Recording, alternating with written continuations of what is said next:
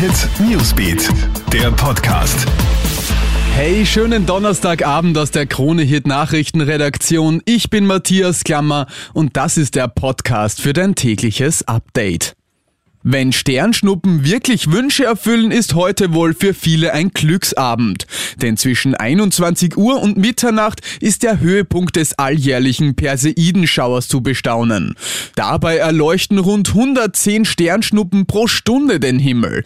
Die Wetter- und Lichteinflüsse spielen dabei natürlich auch eine wichtige Rolle. Wenn du das Spektakel also sehen willst, dann raus aus der City und ab in die Natur. Je höher, desto besser, sagt Wolfgang Baumjohann vom Grazer Institut für Weltraumforschung. Je dunkler, desto besser. Das heißt also, wenn man das wirklich schön sehen will, heute ist sozusagen, kommt der dichteste Teil von diesem Staubschweif an. Man sieht also wahrscheinlich die meisten. Und raten kann man nur, nehmen Sie eine Isomatte mit, können sich erstmal hinlegen, in den Himmel schauen und sehen die ganzen Sternschnuppen und dürfen sich was wünschen. Von Österreich schauen wir nach Russland. Die Brände in Sibirien haben ein heftiges Ausmaß angenommen. Mehr als 3,4 Millionen Hektar stehen dort bereits in Flammen. Das ist um ein Vielfaches größer als die ohnehin schon historischen Waldbrände in Kalifornien, Kanada, Griechenland und der Türkei zusammen.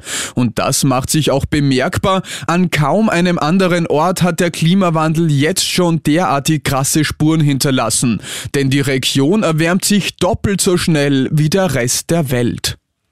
Duschen zu zweit ist zwar schön, aber ich glaube nicht mit einer Schlange. Im Bezirk Weidhofen an der Thaya in Niederösterreich hat ein 30-Jähriger jetzt eine Schlingnatter in seiner Duschkabine gefunden.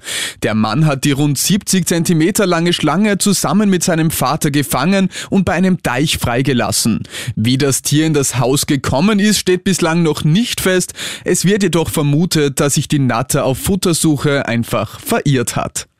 Das war's mit deinem Podcast für heute Abend. Alle Updates gibt's immer für dich im Kronehit Newsbeat und online auf kronehit.at und ich freue mich natürlich, wenn du unseren Podcast abonnierst.